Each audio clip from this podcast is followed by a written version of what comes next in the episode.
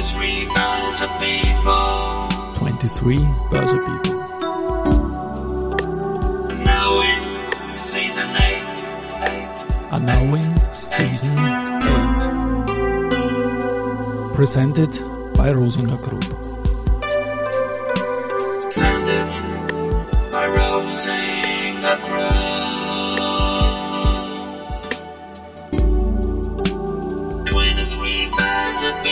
Ja, herzlich willkommen wieder zur Serie 23 Börse People. Und diese Season 8 der Werdegang und Personality Folgen ist presented by Rosinger Group. Mein Name ist Christian Drastil, ich bin der Host dieses Podcasts und mein 13. Gast in Season 8 ist Florian Warneck. Er ist seit 33,5 Jahren bei der Wiener Börse und dies stets und mit Leidenschaft im Bereich Anleihen. Seine aktuelle Funktion lautet Senior Manager Debt Listings bei der Wiener Börse und genau darüber werden wir jetzt reden. Lieber Florian, Servus und herzlich willkommen bei mir im Studio. Ja, hallo Christian. Ich freue mich, dass du mich eingeladen hast und äh, auf ein spannendes Gespräch. Anleihen sind absolut en vogue. Du bist ein Gesicht der Anleihen an der Wiener Börse seit, wie wir gesagt haben, mehr als 33 Jahren. Was mich kurz einleitend interessiert, was war damals als junger Bur dein Motiv, zur Börse zu gehen und dich dann im Speziellen für die Anleihen zu interessieren und spezialisieren? Also ich habe mich schon als 14-Jähriger für Wirtschaft interessiert und nicht die Sportseiten, sondern die Wirtschaftsseiten Ich in der Zeitung gelesen. Ja, genau. Nein, ich habe mit 14 nur Sport gelesen, gebe ich zu. Okay. Ja, genau. Ja. Bist du später da- zum Kapitalmarkt gekommen. Mit 18 nach der Matura habe ich meine erste Anleihe gekauft. Oh, Äh, damals eine 8,5 Prozent erste Bankanleihe. Mhm. Äh, Ende der 80er Jahre waren, äh, Mitte der 80er Jahre waren die Zinsen ja recht hoch. genau. Äh, bin aber dann durch Zufall eigentlich in der Börse gelandet, ähm, aber das Leben wird oft durch Zufälle bestimmt. Ganz genau. Aber mit 18 Anleihen zu kaufen ist schon sehr spannend. Du hast von den 80er Jahren gesprochen. Ich war damals in einer Bank und die Kunden, ja, die haben einfach 8,5 gekriegt in der Fremdwährung im Dollar und im Kann-Dollar 12, 13 Prozent. Das war damals Status Quo. So richtig whatever you want auf der, auf der Anleihenseite. Jetzt machen wir mal eine kurze Zeitreise noch zu den Anleihen. Wir haben die extrem hohen Zinsen gehabt. Wir haben dann eine Phase gehabt, wo es gar keine Zinsen gegeben hat, wo es Negativzinsen gegeben hat. Da ist das Geschäft quasi fast zum Erliegen gekommen. Glaube ich, für die Käuferseite, für die Emittentenseite war es natürlich sehr spannend. Ich möchte jetzt die Gelegenheit nutzen, mit dir ähm, eine kleine äh, fachliche Reise auch in Richtung Anleihen zu gehen und wirklich ganz, ganz unten beginnen. Was ist eine Anleihe, lieber Florian? Eine Anleihe ist ein Forderungswertpapier. Äh, Grundsätzlich kann man Wertpapiere klassifizieren in Beteiligungswertpapiere, das sind Aktien vor allem, und Forderungswertpapiere, das sind vor allem Anleihen, aber auch Zertifikate. Zertifikate sind aber ein eigenes Thema. Investmentfonds sind eine Sonderklasse, weil da hat man rechtlich gesehen einen Anteil an einem Sondervermögen. Forderungswertpapiere heißt, wenn man eine Anleihe erwirbt, kauft, ähm, ist man Gläubiger äh, von dem, der sich das Geld ausborgt. Das heißt, der, der sich das Geld ausborgt, das ist der Schuldner oder in der Fachsprache Emittent genannt. Mm, Als Gläubiger bekommt man natürlich am Schluss das Geld zurück, sollte zurückbekommen ähm, und erhält Zinsen im Regelfall. Bei Beteiligungswertpapieren, Aktien, die laufen ja grundsätzlich ohne Laufzeit, ähm, ist man gewinnabhängig verzinst, äh, verzinst kann man fast nicht sagen, sondern bekommt Gewinnanteile Ausschüttungen, ähm, Dividenden. und hat genau. einen Anteil am Kapital. Und das ist eben ganz wichtig. Bei einer Anleihe ist man nicht beteiligt an einer Firma oder beim, am Emittenten, sondern man ist eben Gläubiger. Das heißt, aus der Sicht von Anleihenemittenten ist das eine Art Kredit, kann man sagen. Ne? So ist es. Es ist ein Ja. Darlehen äh, für den Emittenten. Genau. Wer sind jetzt typische Leute oder Institutionen, Unternehmen, die äh, solche Anleihen begeben? Für wen ist das interessant? Wer sind die größten Schuldner? Also im Prinzip kann rechtlich gesehen jeder eine Anleihe begeben. Ich auch? Äh, ja. Echt? Wir haben sogar mal nachgedacht, oder es gab sogar mal den Plan äh, von Individualanleihen, ist Wow. aber nicht umgesetzt worden, nämlich von Sportlern, die sich in, zum Beispiel in die Formel 1 einkaufen wollen und ergebnisabhängig, äh, einkommenssteuerabhängig verzinst. Vor 20 Jahren gab es diese Idee, wurde aber dann nie umgesetzt. Jetzt bin ich neugierig, das passt ja fast zu unserem Wegbegleiter Toto Wolf irgendwie von der Idee her, der mit Joe Wood auch an der Wiener Börse war und die 20 Jahre passen auch in die Zeitreihe. Einer der genialsten Manager worldwide jetzt im Sport. Würde zu ihm passen, aber ich möchte jetzt nicht weiter nachfragen. Ja. Aber jedenfalls die größten Anleihenemittenten in Österreich, man muss unterscheiden zwischen Anzahl der Anleihen und Emissionsvolumen. Emissionsvolumen, da dominiert natürlich die öffentliche Hand mit der Republik Österreich. Die Republik Österreich muss ja ihr Budgetdefizit irgendwie finanzieren. Das tut sie primär über die sogenannten Bundesanleihen. Das sind äh, allgemein, sagt man, wenn eine Anleihe von einem Staat begeben wird, Staatsanleihen. Die Staatsanleihen der Republik Österreich heißen eben Bundesanleihen. Äh, völlig dominant vom Emissionsvolumen her. Von der Anzahl her sind die Bankanleihen dominant und an dritter Stelle kommen dann die sogenannten Corporate Bonds, das sind Unternehmensanleihen vom Nicht-Finanzsektor. Zum Beispiel von einer Wienerberger, Föstalpine und vielen anderen auch. Aber ja. Sowohl von den großen börsennotierten, mhm. aber auch von kleineren, nicht börsennotierten Firmen wie der WB Wind zum Beispiel, mhm. äh, einer der größten Windkraft- Erzeuger genau. in, in, Österreich aus dem Waldviertel. Die ja. Jahr für Jahr Anleihen begeben, stolz darauf sind und auch immer wieder ausverkauft sind mit ihren Anleihen, also schnell gezeichnet. Und um kurz abzuschweifen, ja. auch nicht mit Hilfe einer Bank platziert werden. Aber das ist genau. ein Thema, zu dem ja. kommen wir, glaube ich, dann eh später noch. Aber auch große österreichische Arbeitgeber wie die Novomatic sind nicht mit Aktien an der Börse, aber mit Anleihen zum Beispiel. Ja. Oh, genau, also eine Anleihe ist nicht an eine Rechtsform gebunden des Emittenten, das heißt auch GmbHs ähm, oder eben auch Personengesellschaften können Anleihen emittieren ähm, und einfacher zu emittieren als eine Aktie. Ja. ja. Na wunderbar. Anders als eine Aktie, und ich danke dir, dass du von dir aus den Vergleich mit der Aktie, über die ich ja am meisten spreche in meiner täglichen Arbeit, gebracht hast, äh, gibt es da eine Nominale bei der Anleihe, die man grundsätzlich kauft. Und Stückelung, Nominale, auch da ein paar Worte, warum es das gibt und was so die typischen Stückelungen sind, lieber Florian. Sehr gut, dass du das ins Spiel bringst, Christian, nämlich um ein paar Basics ja. Äh, zu erklären. Ähm, eine Anleihe ist immer gestückelt und ein Stück hat immer einen sogenannten Nennwert. Und der Nennwert ähm, ist meistens bei Anleihen, die ins Privatpublikum verkauft werden, 1000 Euro heutzutage mhm. oder 500 Euro, ist natürlich frei wählbar vom Emittenten. Ähm, übrigens ganz kurze Zwischenbemerkung, ein Emittent äh, kann die Anleihebedingungen frei gestalten. Das ist Vertragsfreiheit. Im Gegensatz zu Aktien. Aktien unterliegen dem Aktiengesetz können nicht frei ausgestaltet werden. Anleihen sind frei ausgestaltbar vom Emittenten. Das heißt, die Laufzeit, die Verzinsung, die Stückelung ist frei ausgestaltbar.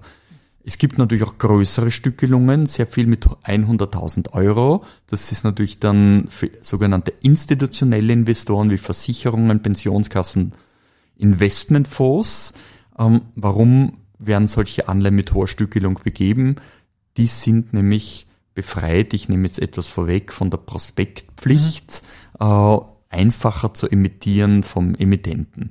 Jedenfalls eine Anleihe hat Stückelung mit einem Nennwert sagen wir, von 1000 Euro und die Gesamt, das, die Summe aller Stückelungen ist das Gesamtnominale einer Anleihe. Das Gesamtnominale, das ist das Emissionsvolumen. Äh, da gibt es auch keine Grenzen. Wir haben Anleihen von 100.000 Euro war die kleinste Anleihe, die wir je hatten, mhm. äh, bis äh, viele Milliarden Euro. Also das gesamte Emissionsvolumen nur unter Anführungszeichen 100.000 Ja, hatten Euro. wir als kleinste Anleihe ja. ever. Ja. Und die größten Anleihen kommen vom Bund, weil der auch immer wieder aufstockt. So ist es genau. genau also, also über 10 Milliarden ja. Euro sind die Bundesanleihen. Das ist auch international schon eine Size, glaube ich, ne? die 10 Milliarden. Sind international eine schöne Size. Ich lasse jetzt ein ähm, wichtiges Wort fallen, Benchmark-Emissionen, mhm, genau. dass man sagt, Benchmark-Emissionen sind liquide Anleihen, die auch rege gehandelt werden. Das beginnt ab 500 Millionen Euro, sagt man Markt. Das heißt, ein Volumen von 10 Milliarden Euro ist super liquide am Sekundärmarkt. Ähm, das sind eben die Anleihen der Republik Österreich. Ja. Jetzt mache ich noch eine kurze Zeitreise. Mit 33 Jahren äh, in diesem Geschäft hast du ja auch die österreichische Schilling-D-Mark-Bindung miterlebt. Das war ja für Österreich eine wesentliche Karte an einer extrem starken Währung quasi angebunden zu sein, was auch für die Staatsanleihen ein super Sales-Argument war natürlich. Ähm, jetzt die Europhase. Was hat sich da verändert, deiner Meinung nach, äh, im Zugang der Investoren in, durch diese Umstellung? Das Geschäft ist internationaler geworden. Ja. Wir haben früher gesehen in der Schilling-Phase von internationalen Emittenten reine Schilling-Anleihen, die nur in Österreich platziert wurden, weil ja der Schilling halt nur in Österreich war. Heute werden Inter Emissionen, große Emissionen breit gestreut in vielen Ländern verkauft. Das ist schon ein großer Vorteil des Euro. Ja. Ja. Du hast erwähnt, dass ich als Emittentin, Emittent mir da ziemlich viel frei aussuchen kann, unter anderem die Stückelung. Wenn ich jetzt 1000 Euro Stückelung mache, ist es ganz klar, ich richte mich auch an Privatanleger mit diesem Angebot. Und da möchte ich jetzt wieder weitergehen bei den Basics. Eine Anleihe kommt meistens zu Kurs 100 oder rundherum und wir sprechen von einer Prozentnotiz. Auch da bitte ein paar Worte dazu, was das heißt, Prozentnotiz. Äh, der Nennwert, äh, ich sage es immer in meinen Seminaren, ist ein Wert, an dem sich die Verzinsung, der Ausgabekurs und der Rücknahmekurs orientiert. Ähm, die Verzinsung ist ja im Prozent vom Nennwert. Wenn eine Verzinsung 4% ist, heißt das 4% vom Nennwert. Ähm, der Ausgabekurs 100 heißt nicht 100 Euro, sondern 100 Prozent vom Nennwert. Äh, Und der Ausgabekurs, wie du Christian schon gesagt hast, kann auch leicht drunter oder drüber liegen. Genau. Das heißt 99 Prozent Ausgabekurs heißt 99 Prozent, wenn die Stückelung 1000 ist, von 1000 Euro, das wären eben 990 Euro dann Ja. pro Stück. Die Rück, äh, der Rücknahmekurs ist meistens zum Nennwert, das heißt mit, äh, wenn die Stückelung 1000 ist, mit 1000 Euro. Genau. Das heißt, das, der Nennwert, ich sage es, ist eine Bezugsgröße. Es gibt viele, viele Sonderformen, aber bleiben wir mal bei Tilgung zum Schluss zu 100, um das nicht so kompliziert zu machen. Und ich möchte jetzt auch dieses fiktive Beispiel bringen. Du hast 4% genannt, du kaufst eine Anleihe um zum Beispiel 10.000 Euro zu Kurs 100 in der Emission, bekommst jährlich 4%. Dann gibt's, muss man fairerweise sagen, die äh, Kapitalertragssteuer drauf. Die ist in welcher Höhe für Anleihen? 27,5 Prozent, Mhm. genauso hoch wie für Dividenden, ähm, wo ja auch 27,5 Prozent abgezogen wird. Genau, und die. Tilgung erfolgt wieder zu 100 Zu dann. So, wenn ich jetzt hergehe und eine Anleihe, die zum Beispiel ge- begeben wurde, um es wieder einfach zu machen, am 1. Jänner, ja, wird kein Handelstag sein, aber bleiben wir mal beim 1. Jänner und ich kaufe sie jetzt am 31. August. Wie läuft das dann? Was zahle ich dann dafür, wenn die zum Beispiel 100 kostet? Ich möchte, weißt du, wo ich hin will? Stückzinsen. Du sprichst jetzt was an, Christian, was mich als 18-Jähriger, als ich meine erste Anleihe gekauft hat, zum Grübeln gebracht habe. Da habe ich auf einmal viel mehr gezahlt als ähm, den Nennwert und haben mir gedacht, komisch sind das Provisionen an die Bank. Erst als ich zum Bankberater gegangen bin, hat er mir das erklärt. Vorher hat er es mir nicht erklärt. Ich meine, hat sich gedacht, ich weiß es eh. Und das ist, das wissen, glaube ich, viele Leute nicht.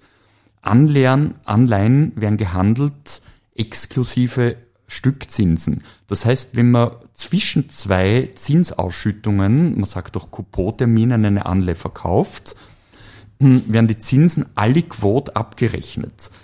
Das heißt, der Käufer zahlt dem Verkäufer die aliquoten Zinsen, in deinem Beispiel vom 1. Jänner bis Für acht Monate? ähm, ja. für acht Monate.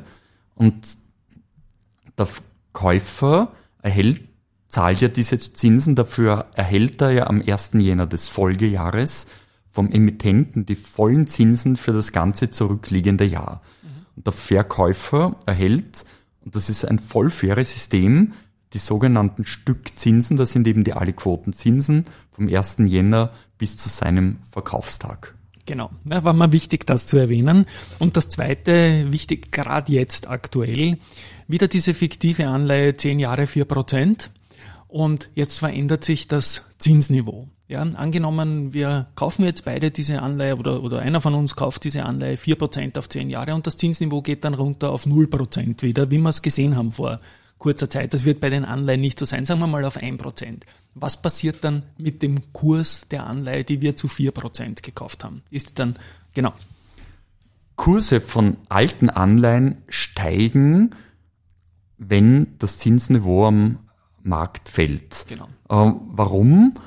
Wenn, jetzt, wenn man jetzt für neue Anleihen nur 1% Zinsen bekommt, ja, wer würde dann eine vierprozentige auch um 100% verkaufen? Äh, da wäre dumm. Äh, deshalb steigen die Kurse von vierprozentigen so, dass die Rendite dann ungefähr entspricht einer einprozentigen Anleihe mit dieser Laufzeit. Und je nach Laufzeit kann das dann durchaus auch auf über 110, 115 und so weiter gehen. Das haben wir alles gesehen in den letzten Jahren. Andere Extrembeispiel, das Zinsniveau, du hast das erwähnt, du hast in den 80er Jahren einen 8% oder mehr gekauft. Die Zinsen steigen von 4% auf 8%. Was heißt das für unsere 4% Anleihe? Genau, dann sinkt der Kurs unter den Nennwert. Da möchte ich auch alle potenziellen Anlegerinnen und Anleger beruhigen ein zwischendurch, ein zwischenzeitliches Sinken des Kurses unter den Nennwert braucht man sich keine Sorgen zu machen, wenn man die Anleihe bis zum Laufzeitende halten will, weil sie wieder zum Nennwert zu 100% getilgt. Das heißt, ähm, keine Sorge, wenn der Kurs zwischendurch sinkt aufgrund des Zinsniveaus. Die Kurse können natürlich auch auf, aus anderen Gründen sinken, aber da sprechen wir dann ja. später drüber. Dann nehmen wir den Punkt ja. durchaus gleich jetzt. Also es kann sich natürlich was beim Schuldner verändern. Nehme ich an, dass du darauf mal anspielst. Genau. Ne? Wenn es da negative Nachrichten gibt, punkto Zahlungsfähigkeit, vielleicht auch zur Tilgung hin, dann kann das natürlich schon der Fall sein, dass die Anleihe das einmal ein bisschen vorwegnimmt im Kurs. Ne? Anleihenkurse schwanken auch, nicht so sehr wie Aktien im Regelfall. Hm, wie wir schon erwähnt haben, erstens bei Veränderung des Zinsniveaus, aber vor allem nach unten, wenn die wirtschaftliche Situation eines Emittenten sich drastisch verschlechtert und vielleicht sogar ein Zahlungsausfall droht, dann kann äh, der Kurs einer, eines schlecht dastehenden Emittenten schon um viele Prozentpunkte sinken. Wir haben leider in der Vergangenheit äh, auch Ausfälle erlebt, aber ich muss sagen, in meinen 33,5 Jahren die tausenden Anleihen, die ich gesehen habe, es gab nicht viele Ausfälle. Die, die bekanntesten waren Alpine, Alpine ich, ne? Bau ja. und die nicht Wien Föstalpine, bitte oh, ja. Alpine, ja. Und die Wien Wert vor ein ja, paar Jahren. Genau. Ähm, aber da, eigentlich 99, irgendwas Prozent der Schuldner zahlt ihre Anleihe auch zurück. Ja. Na, dann bleiben wir gleich auch bei einem Thema. Natürlich ist auch bei einer Anleihe, gerade bei einer Anleihe, weil er diese Prozentnotiz auch Vergleichbarkeiten bei gleicher Laufzeit ermöglicht, ist es ja so, dass du sagst, jetzt schaue ich mir an, welche zehnjährigen Anleihen gibt es gerade bei meiner Bank oder im Internet schaue ich, recherchiere ich bei meinem Broker und da sehe ich die eine Anleihe, die liefert mir 4% Schuldner Republik Österreich und dann gibt es ein Unternehmen, das zahlt 5% und eins, das zahlt 7%. Was drückt dieser Unterschied in den Coupons, in den, in den Verzinsungen aus? Das ist der berühmte Zusammenhang Risiko und Rendite. Je höher das Risiko eines Schuldners, desto mehr Zinsen muss er auch bieten, weil wer würde ähm, die Anleihen des nicht so gut dastehenden Schuldners kaufen, wenn er nur gleich viel bietet wie die ja. Republik Österreich. Das heißt, ein schlechterer Schuldner muss mehr bieten, damit er attraktiv für Anleger hm, in, am Primärmarkt. Primärmarkt ist die Verkaufsphase mhm. einer Anleihe ist. Deshalb gibt es unterschiedliche Zinsen für unterschiedliche Ratings. Rating ist grob gesagt die wirtschaftliche, die Einstufung eines Unternehmens durch eine externe Ratingagentur ähm, hinsichtlich der Schuldentilgungsfähigkeit. Ja. ja. Das kennen wir bei Staaten, das kennen wir auch bei Unternehmen. Rating ganz, ganz, ganz wichtig. Und du hast den Primärmarkt angesprochen, das ist dieses Ding, wo man rund um die 100 herum dann noch ein bisschen getuned, 99, 101 und so weiter, Anleihen von Staaten, von Kommunen, von Unternehmern und anderen Emittenten kaufen kann. Und dann gibt es den Sekundärmarkt, das ist, wo bereits gelistete Anleihen auch täglich gehandelt werden können, so sie an einer Börse notieren. Und da haben wir jetzt die Situation, dass viele Anleihen deutlich unter 100 notieren, die in den letzten Jahren begeben worden sind. Wir haben es eh schon angekündigt, aber weil es mir ein wichtiges Thema ist, dass die Leute das auch verstehen, würde ich dich nochmal bitten, das zu präzisieren. Was es heißt dann letztendlich für einen Käufer einer Anleihe, wenn er am Sekundärmarkt jetzt eine Anleihe, zum Beispiel der Republik Österreich, um 85 kauft. Genau, also wie schon vorher erwähnt, die Zinsen sind gestiegen, äh, weil die Notenbanken die recht hohe Inflation mit hohen Zinsen versuchen einzudämmen. Dieses erhöhte Zinsniveau hat dazu geführt, dass die Zinsen von alten Anleihen sinken. Je länger die Lauf Restlaufzeit einer Die Kurse Anleihe, sinken, muss ich, die, äh, muss ich präzisieren. Nicht danke, die Zinsen, die ja, Kurse. Die, Ja. Danke. Je länger die Restlaufzeit einer Anleihe, desto stärker sinkt der Kurs. Und so bekommt man eben heute für zehnjährige Anleihen, die noch, noch zehn Jahre laufen am Sekundärmarkt, von mit niedriger Verzinsung recht günstige mh, Kurse. Man hat dann zwar niedrige Zinsen, aber man macht ja, wenn man sie bis zum Schluss behält, einen Kursgewinn zusätzlich. Wenn man heute eine Anleihe um 85 Prozent vom Nennwert kauft, das heißt eben, man zahlt für ein 1000 Euro Stück 850 Euro und in zehn Jahren bekommt man 1000 Euro Retour, macht man in diesen zehn Jahren 15 Euro Kursgewinn. Und wenn man die aufteilt auf die äh, zehn Jahre, ist das ähm, über ein Prozent Kursgewinn noch dazu Genau. pro Jahr. Und letztendlich sind wir alle Mathematiker und die Preise von Anleihen kommen auch nicht zufällig, sondern geringerer Coupon heißt tieferer Kurs und je nach Laufzeit ist dann wieder ein faires Gesamtangebot. Auf die Steuer muss man natürlich als Privatanleger auch immer schauen in diesen Dingen, weil ja da letztendlich äh, zunächst einmal weniger gezahlt wird. Genau. Genau. Dann haben wir noch so einen Punkt. Es sind in den vergangenen Jahren sehr, sehr viele Green Bonds von Unternehmen, aber auch von Österreich, vom Staat begeben worden. Da ein paar Worte, was ein Green Bond genau ist und wie da die Ausstattung aussieht. Die Überkategori Überkategorisierung heißt ESG. Ja. ESG steht für Environmental Social Governance. Dazu gehören Green Bonds, Social Bonds ähm, und Sustainability Linked Bonds. Mit Green Bonds soll der, äh, sollen Investitionen getätigt werden, die den Klimaschutz fördern. Das wird auch jetzt von der EU stark erkannt. Green Bonds ähm, werden künftig sogar gefördert werden. Wahrscheinlich, man weiß noch nicht wie. Mm. Bei Green Bonds äh, kann man als Investor etwas Gutes für die Umwelt tun, weil es ist sichergestellt, dass der Emissionserlös eines Green Bonds für grüne Zwecke verwendet wird. Ähm, Vertrauen ist gut, Kontrolle ist besser. Deshalb wird bei Green Bonds äh, Folgendes verlangt. Äh, wir haben an der Wiener Börse ein Green Bond Segment. Wir verlangen eine sogenannte Second Party Opinion von einer unabhängigen Agentur, die in die Einhaltung des Emissionserlöses für grüne Zwecke überwacht und bestätigt. Zweitens, jeder Emittent, der einen Green Bond begibt, muss ein äh, Green Bond Framework äh, verfassen, wie alle seine Strategien aussehen in Bezug der grünen Anleihe. Es gibt äh, regulatorische Maßnahmen mittlerweile. Früher mal hat es privatrechtliche gegeben. Der ICMA, das ist eine Anleihenorganisation, eine internationale und die EU arbeitet auch gerade an Verordnungen für ESG-Bonds.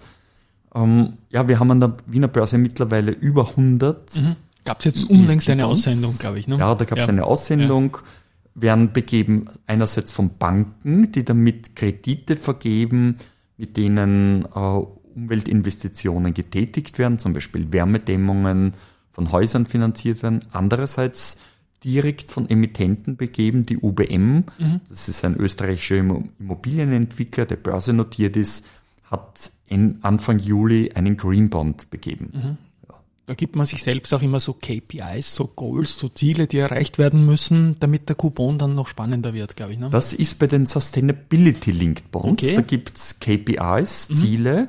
Wenn die nicht erreicht werden, muss der Coupon gemäß Emissionsbedingungen der Anleihe dann erhöht werden. Das ist quasi ein Anreiz, äh, ein bisschen Zuckerbrot und Peitsche Ja. für das Unternehmen, diese Umweltziele auch zu erreichen. Jetzt all das, was du in den letzten drei Minuten gesagt hast, dass das auch überprüft werden soll und muss, das ist gut und richtig, aber das klingt danach, als würde es Geld kosten für den Emittenten, für die Emittentin. Wie wirkt sich das auf die Rendite aus? Bleiben die Anleihen kompetitiv? Ja, also sonst würden sie ja nicht gekauft werden. Ja, sie können Aber- auch aus, aus dem Motiv, etwas für die Gesellschaft zu tun, gekauft werden. Also ich glaube, es gibt Untersuchungen ähm, von Masterarbeiten dies, zu diesem Thema, ob es gerade ein- Unterschiede gibt. Ein Anruf von jemandem, dem der Podcast taugt. Ja, genau. Ja, nein, Spaß beiseite. Aber ich glaube, die Renditunterschiede sind marginal, Ja. Das heißt, weil ja. Investoren, auch wenn sie grün orientiert sind, die Rendite muss schon passen. Spannend, lieber Florian, und danke dafür. Jetzt haben wir das I erledigt. Ich interessiere mich jetzt auch noch für das S, weil ich glaube, dass das G weniger Bedeutung hat. Also S steht für Social Bonds. Genau. Äh, da werden, wieder, werden die Anleiherlöse in soziale Projekte investiert, wie zum Beispiel geförderten Wohnbau. Beispiel die BKS Bank aus Klagenfurt, die hat zwei oder drei Social Bonds begeben mit eher kleinerem Emissionsvolumen, wo eben, glaube ich, sozialer Wohnbau gefördert wird. Also wirklich sehr tolle Projekte und äh, wir hoffen und sind sicher, dass da viel mehr kommen wird in der Zukunft. Es gibt für Social Bonds jetzt was ganz Neues, das haben wir aus der Türkei bekommen von der Akbank, ähm, nämlich ähm, einen Bond, wo Frauen gefördert werden, äh, vor allem in Emerging Markets, zum Beispiel Frauen, die ein kleines Unternehmen gründen wollen, dass ihnen günstige Kredite zur Verfügung gestellt werden. Hochinteressant und ich glaube, die Anleihen sind ein besseres Beispiel noch als die Aktien, sage ich jetzt mal, ja, ohne dir jetzt irgendwas in den Mund zu legen, um irgendwie Investmentziele wirklich zielgerichtet äh, zu adressieren auch letztendlich. Da gibt es eine klare Widmung für den äh, Emissionserlös von solchen Anleihen, sei es jetzt der ähm, Environmental oder auch Social und das ist einfach eine tolle Sache und ist eigentlich meistens überzeichnet, glaube ich, oder so ein Angebot. Unterschiedlich Ja? die großen Corporate Bonds wie von OMV, von Mhm. Wiener Berger, die gehen immer weg wie das warmen Semmeln. Da steigen nämlich sowohl institutionelle Anleger ein, als auch private. Schwerer haben es die Firmen, um die sich keine Banken kümmern. Die, unsere österreichischen Banken sagen, unter 50 Millionen Euro Emissionsvolumen ähm, ren- rentiert sich das für uns nicht aufgrund, da verdienen wir zu wenig. Das heißt, Unternehmen, die so 20, 30 Millionen brauchen oder 10 Millionen, die müssen schauen, dass sie die Emissionen selber organisieren und verkaufen. Als Beispiel habe ich schon im Einstieg die WEB Windenergie genannt. Das sind sogenannte Eigenemissionen. Eigenemission heißt, die nicht mit Hilfe einer Bank platziert werden. Ähm, die sind natürlich nicht überzeichnet. Da tut sich der Emittent eher schwerer, das zu verkaufen. Dann komme ich zu einem großen Thema, variabel verzinste Anleihen. Man kann sich vorstellen, was darunter gemeint ist, aber ich lasse den Experten antworten. Ja, so wie bei Krediten, wo es ja Fixzinskredite und variabel verzinste Kredite gibt, gibt es genauso auch Anleihen, die fix verzinst sind. Die heißen auch Straight Bonds Über oder die haben wir jetzt gesprochen. Plain Vanilla ganzen- Bonds, genau, ja. wo eben die Höhe des Coupons, die Verzinsung über die gesamte Laufzeit gleich bleibt. Und dann gibt es variabel verzinste Anleihen. Da richtet sich der Zinssatz nach einer Benchmark, das äh, einer Messlatte, das ist meistens der Euribor.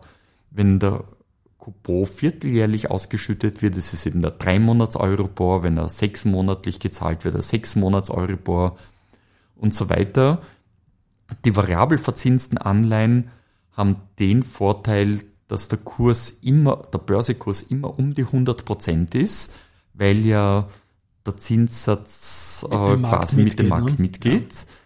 Ähm, variabel verzinste Anleihen empfiehlt sich dann zu kaufen, wenn das allgemeine Zinsniveau tief ist, weil dann steigt man mit, bei einer, wenn die Zinsen raufgehen. Wenn das Zinsniveau hoch ist, ist es gescheit, wie jetzt, äh, wo wir wahrscheinlich, meine persönliche Meinung, bald den Plafond erreicht haben. Meine auch, slash Risikohinweis, genau. Ja. Ähm, das äh, ist es gescheit, eine fixverzinste zu kaufen, weil bei einem variabelverzinsten würde man bei, Zins, bei sinkendem Zinsniveau dann weniger bekommen in der Zukunft an Zinsen. Ja. Na, war mir wichtig, dass wir den Punkt auch reinbringen. Wie groß ist die Bedeutung vom Volumen her jetzt so circa von variablen Anleihen gegen die Straits? Also vom Emissionsvolumen her viel geringer, weil die Republik Österreich begibt die Bundesanleihen nur mit fixer Verzinsung. Die meisten Bankanleihen und fast alle Unternehmensanleihen werden auch mit, Variab mit fixer Verzinsung begeben. Banken begeben als einzige variable verzinste Anleihen, die werden auch übrigens Floating Rate Notes oder Floater genannt. Aber vor allem auch für ihre Kunden, um ein Angebot auch im Nostro-Konto, im Eigenangebot zu haben, denke ich mal. Genau. Ich denke gar nicht, dass das so eine Treasury, so eine Verschuldungssache ist, sondern eher um ein kompetitives Angebot zu haben. Und um das jetzt abzurunden noch, ähm, möchte ich noch ein paar Spezialbegriffe bringen. Jetzt zuletzt vor einer Woche wieder losgegangen und ich finde es gut. Ähm, Finanzminister Brunner hat ein Comeback der Bundesschätze äh, angekündigt. Was sind Bundesschätze? Ja, da möchte ich gleich etwas klarstellen, ähm, ein potenzielles Missverständnis nämlich klarstellen. Super. Bundesschatz AT, ich war selber dort registriert und habe selber gekauft vor vielen Jahren, Ich auch. ist äh, für Anleger kein Wertpapier. Das ist mehr wie Festgeld. Äh, mit einem Monats, drei Monats, sechs Monats, zwölf Monats Laufzeit. Ähm, das ist kein Wertpapier, das an der Wiener Börse notiert. Da borgt man dem Bund direkt Geld. Es gibt ein vergleichbares Produkt von, vom Sparkonzern, also von Sparwarenhandels, die Sparanlage Äh, genauso wie Gibt es das immer noch? ja, ja, gibt's. Ich habe es auch War persönlich. Damals, ja, okay, das So, war eine große äh, Konkurrenz zum Bundesschatz, weil es ein schlechterer Schuldner bieten sind. die natürlich, mehr die Spar. Ja. äh, Kann man, mh, Müssen ist sie, eine Art auch, Festgeld. Ne? Müssen sie auch aus der gleichen Logik, die wir vorher besprochen weil haben. sie ja nicht das gleiche Rating wie der Bund haben. Ja. Richtig.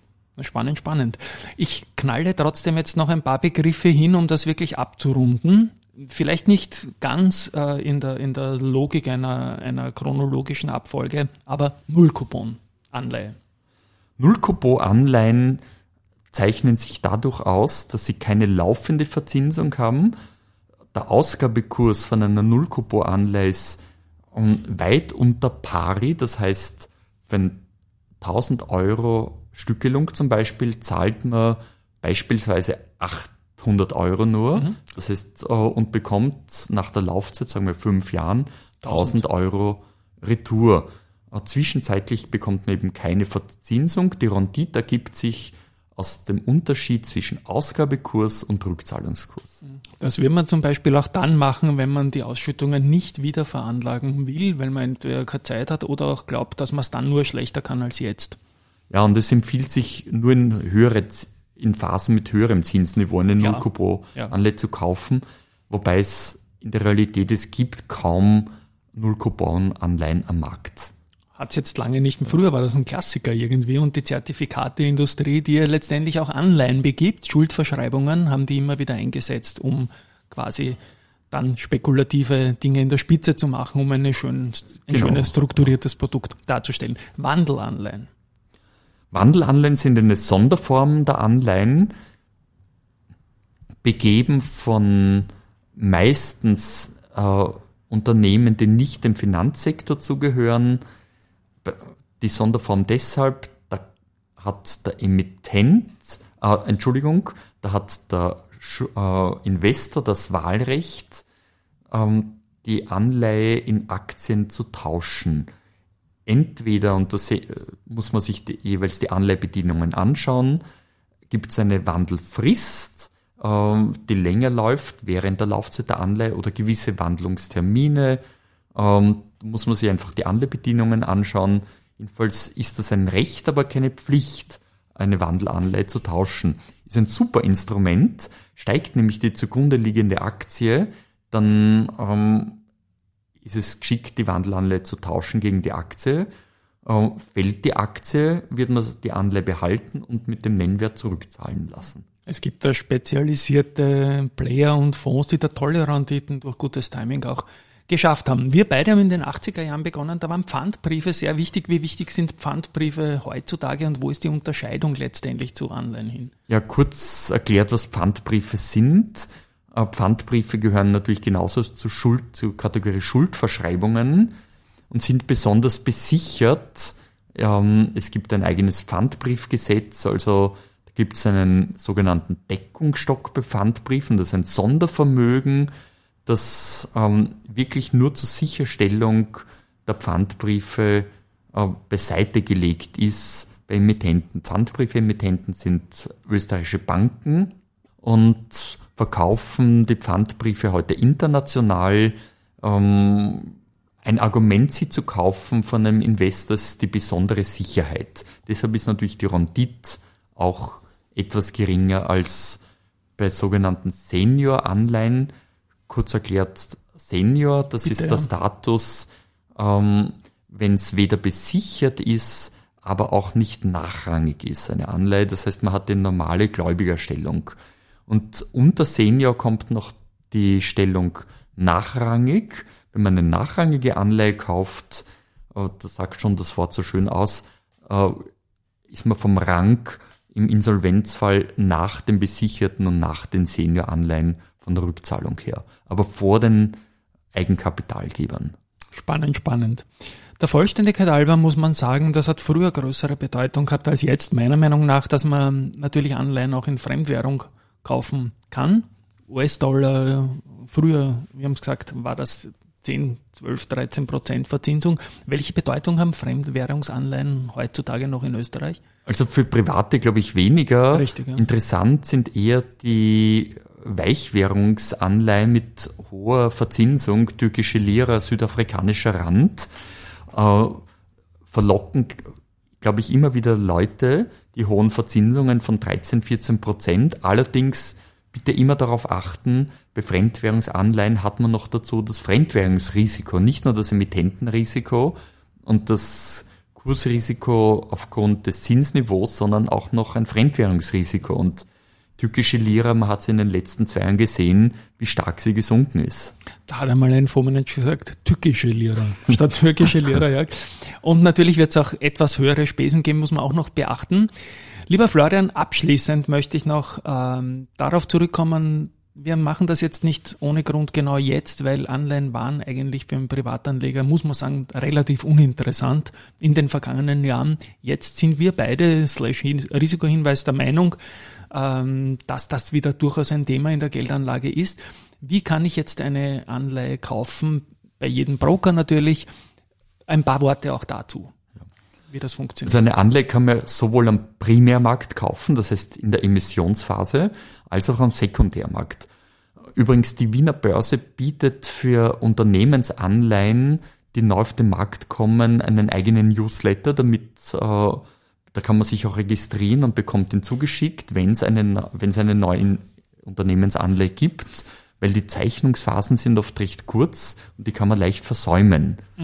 Das heißt, das kann ich auch als Privatanleger. Ja, als Das werden Privatanleger, wir verlinken in den Shownotes dann natürlich zu dieser Folge unbedingt. ja, als Ja. Privatanleger, äh, wir haben glaube ich 800, 900 äh, Leute, diesen, die diesen Newsletter beziehen. Jetzt Diesen- plus eins dann nach dieser Folge auf jeden Fall mal mich. Ja. Ja, genau. Und ähm, da machen wir auf neue Missionen von Unternehmensanleihen aufmerksam. ja. Man geht äh, zur Bank oder man macht es über einen Online-Broker eine Zeichnung, mh, ist eine normale ja. Zeichnung, oder wenn man es am Sekundärmarkt kauft, gibt man einen Auftrag. Wichtig ist immer mit einem Limit. Mhm. Ähm, Anleihen, vor allem marktengere Anleihen, wo es nicht so viele Emissionsvolumen gibt, die werden nicht so oft gehandelt. Anleihen sind ja für viele Investoren, vor allem für private Buy-and-Hold-Papiere. Ja. Das heißt, die kaufen das, um einfach die Zinsen, die höheren zu kassieren und am Schluss sich zurückzahlen zu lassen. Das heißt, nicht enttäuscht sein, wenn man die Anleihe nicht gleich am nächsten Tag bekommt, sondern äh, vielleicht erst nach ein, zwei Wochen, vor allem bei, wie gesagt, bei marktengeren Anleihen. Und ein Limit ist auch wichtig, äh, damit man sich absichert gegen Kursausreißer. Mhm. Am Ende der Laufzeit geht dann alles vollautomatisch. Die Anleihe wird getilgt. Ich kriege mein Geld ähm, aufs Konto. Äh, für mich war es wichtig hinzuweisen, dass das über das ganz normale Konto geht, dass man Ausnahmen gibt, immer Bundesschätze und so hast du erwähnt, geht nicht über die, die Börse. Und allerletzte Sache noch, die, wie groß ist die Wiener Börse momentan im Anleihensegment? Wie viele Bonds sind da ungefähr gelistet und um was geht's da? Also die Wiener Börse ist erfreulicherweise in den letzten paar Jahren unglaublich gewachsen im Anleihensegment. Das ist aber nicht auf österreichische Anleihen zurückzuführen, sondern das zurückzuführen, dass es uns gelungen ist, internationale Emittenten, zum Beispiel wie die spanische Großbank BBVA, jetzt kommt auch die Citibank, äh, dazu zu bringen, ihre Anleihen nicht an der Börse Euronext Dublin zu listen, mhm. sondern an der Wiener Börse. Ganz kurzer Hintergrund, da geht es nicht um einen aktiven Handel bei diesen internationalen Anländern, sondern da geht es um ein reines Listing, ein notwendiges Listing, das diese Emittenten brauchen. Gehandelt werden die Weil meistens außerbörslich OTC-mäßig. Ja, genau. Und ähm, wir sind da so stark gewachsen. Wir haben letztes Jahr über 6000 neue Anleihen notiert und über 5000 davon sind international. Also der österreichische Markt ist anzahlmäßig relativ stabil von den Listings mit ähm, 7, 800 bis 1000 Anleihen jährlich, die aus, von österreichischen Emittenten neu zur Wiener Börse kommen. Mhm. Ich bin ein großer Fan, also Primärmarkt, danke für den Hinweis. Ich freue mich auf den Newsletter. Ich bin auch ein großer Fan vom Sekundärmarkt und es zahlt sich das sicherlich aus, einmal an der Wiener Börse zu stöbern auf der Website. Da findet man sich gut zurecht. Das ist ziemlich selbstlernend, sage ich mal. Danke für dein Kompliment, ja, ja, Christian. Wir bin, haben uns sehr bemüht, ja. Ich bin da, bin da, bin da, bin da immer wieder gerne zu Gast und habe auch zuletzt einiges für mich selbst erworben. Es ist natürlich klar, dass die Seite der Emittentinnen und Emittenten eher in den vergangenen Jahren aktiver, wie die Zinsen niedriger waren. Und wenn man da jetzt reinschaut, da kriegt man tolle Anleihen, subjektiv gesehen, deutlich unter 100, weil eben das Zinsniveau gestiegen ist. Ja, und es schadet nicht, sich da mal zu informieren und ähm, nach einer Zeit, wo man nur Sparbuch oder nur null verzinste Sparbuch oder nur Aktien war, kann man durchaus Anleihen meiner Meinung nach sich mal ansehen, beimischen. Ich hoffe, wir haben mit der Folge beitragen können, dazu ein bisschen ein Grundwissen zu haben. Was würdest du an vertiefter, vertiefender Literatur, da findet man sicher auch was auf der Homepage der Wiener Börse, oder? Man findet auf der Homepage der Wiener Börse weniger Literatur für Investoren. Es ja. ist mehr emittentenbezogen, Emittenten, aber genau. was sehr gut ist, ist die Filtermöglichkeit, ja. um Anleihen zu finden. Man kann Anleihen finden nach Emittenten, nach Ländern, äh, Herkunftsland des Emittents, nach ähm, Art der Anleihen. Ähm, da sind wir sehr stark. Literatur selbst es gibt empfehle ich eher Wifi-Kurse ja, genau. oder im Internet äh, gibt es sehr viel zu finden. Ja, also habe ich zuerst eh gemeint, auch mit dieser tollen, inspirativen Möglichkeit, da ein bisschen zu suchen nach Emittenten, nach Laufzeiten, nach Coupons, die bezahlt werden. Und man wundert sich, äh, irgendwann versteht man es auch, wundert man sich nicht mehr, wie tief und attraktiv manche Kurse da jetzt sind auf, auf Tilgung 100 hin. Lieber Florian, ich spiele meine Abspannmusik. Ich glaube, es war eine tolle Einsteigerreise. Ich habe es bewusst für Einsteiger gemacht, diese Folge. Danke, dass du da mitgespielt hast. Es, du bist der absolut Richtige dafür. An euch da draußen, ich hoffe, es war viel an Inspiration und äh, ja, Kick vielleicht dabei, sich mal den Anleihensektor anzusehen. Und Tschüss einmal von meiner Seite. Lieber Christian, danke für die Einladung und es hat mich sehr gefreut über die Welt der Anleihen etwas erzählen zu dürfen. Äh, viel Erfolg beim Investieren. Danke. Tschüss und Baba.